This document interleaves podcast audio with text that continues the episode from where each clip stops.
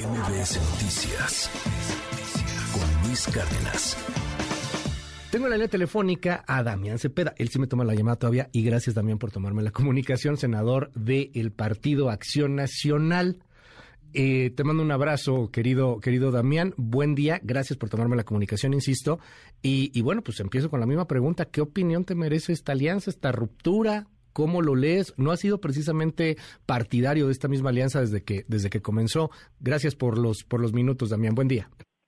Muy buenos días, eh, Luis. Me da mucho gusto saludarte a ti y a todos los que escuchan. A ver, yo quiero ser muy claro y muy directo.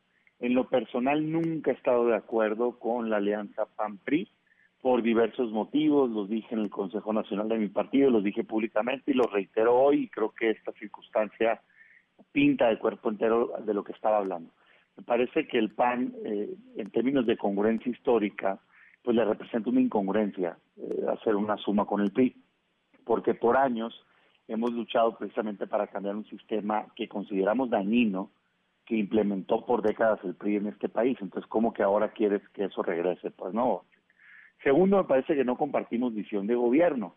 Eh, no nada más del pasado, sino del presente. Bueno, ya se les están acabando los estados gobernados, pero donde gobiernan, déjame imaginarme Oaxaca, que está de salir, pues claro que no tenemos nada en común. Tienen al Estado Unido en la pobreza, en uno de los lugares de pobreza extrema, en todos los indicadores de pobreza. ¿Por qué querríamos que continúen gobernando, pues, no?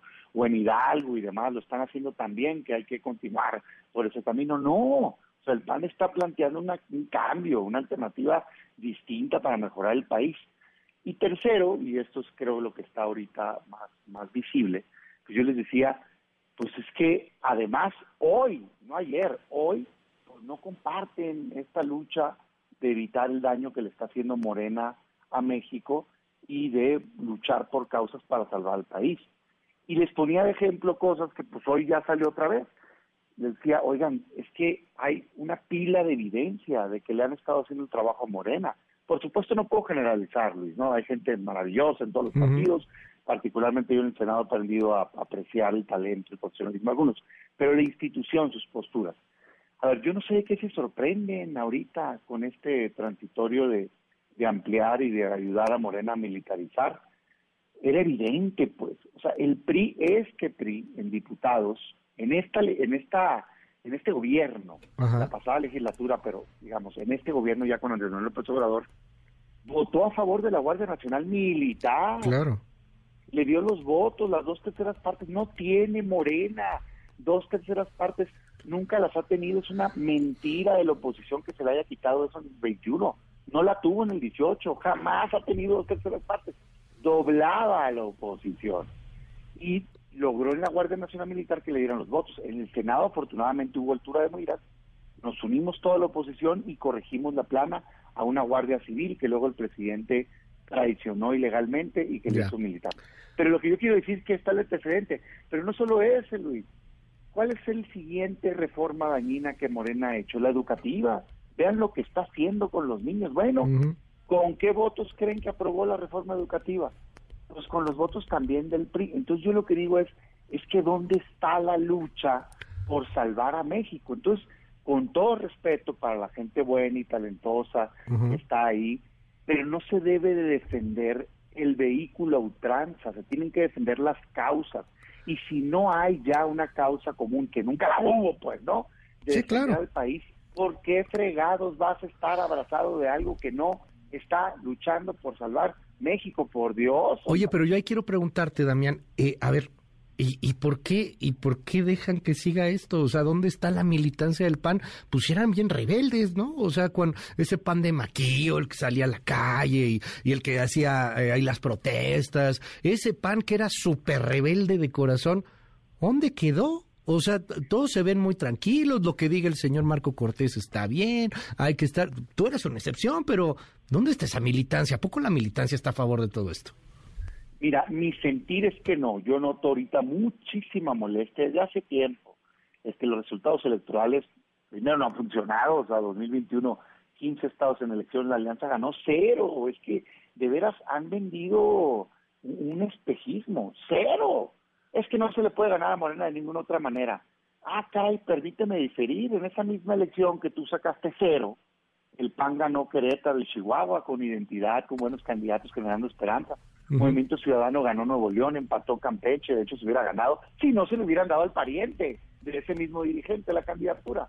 Eh, San Luis lo ganó el Verde, en 2022 ganamos Aguascalientes con los votos del PAN y en Durango lo ganó el PRI, entonces no es cierto eso. Yo sí noto que poco a poco, digo, ya ahorita abiertamente, ¿no? A partir de los escándalos, pues han llevado al PAN a acompañar cosas impresentables no nada más por esta iniciativa, desde antes, no es digno. ¿En qué momento dejamos de voltear a lo correcto? ¿En qué momento decidimos decir, no importa que haga lo que sea? Pues, ¿qué quieres verlo hacer para decir, ya basta? No, este, esto no es algo que significa un partido.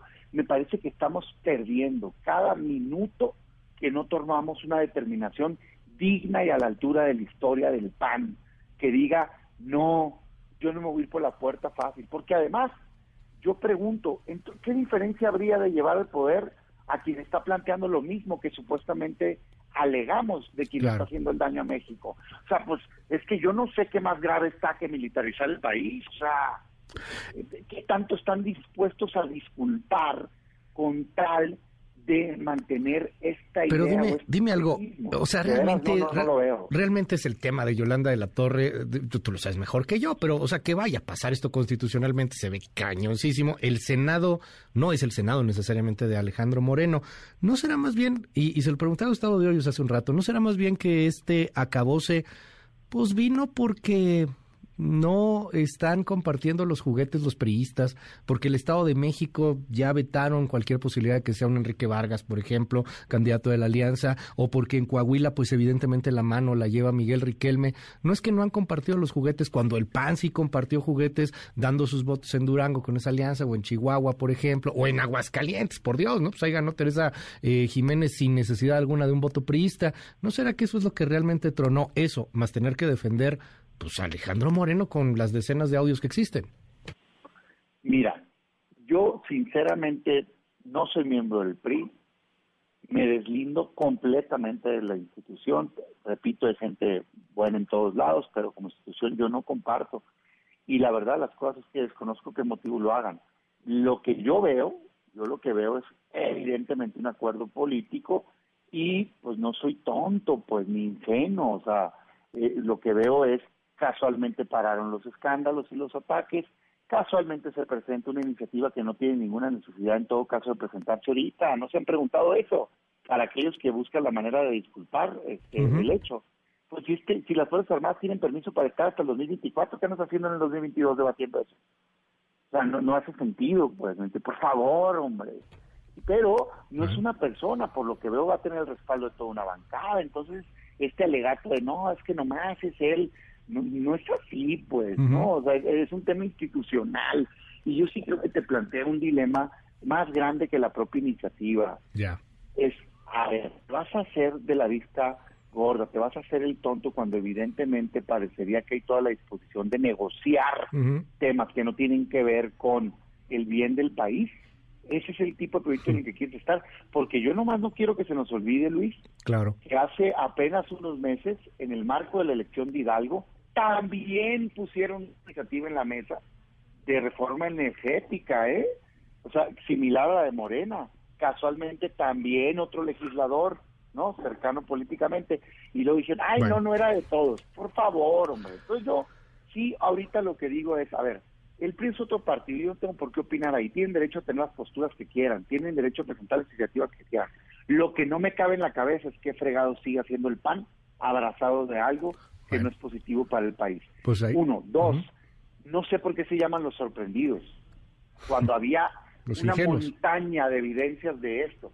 Y tres, en política la ingenuidad es un pecado capital y siento que ha estado desbordado de ingenuidad este tema de la alianza. Damián Cepeda, te mando un gran abrazo, gracias por tomarme la llamada y estamos al habla, senador. Buen día.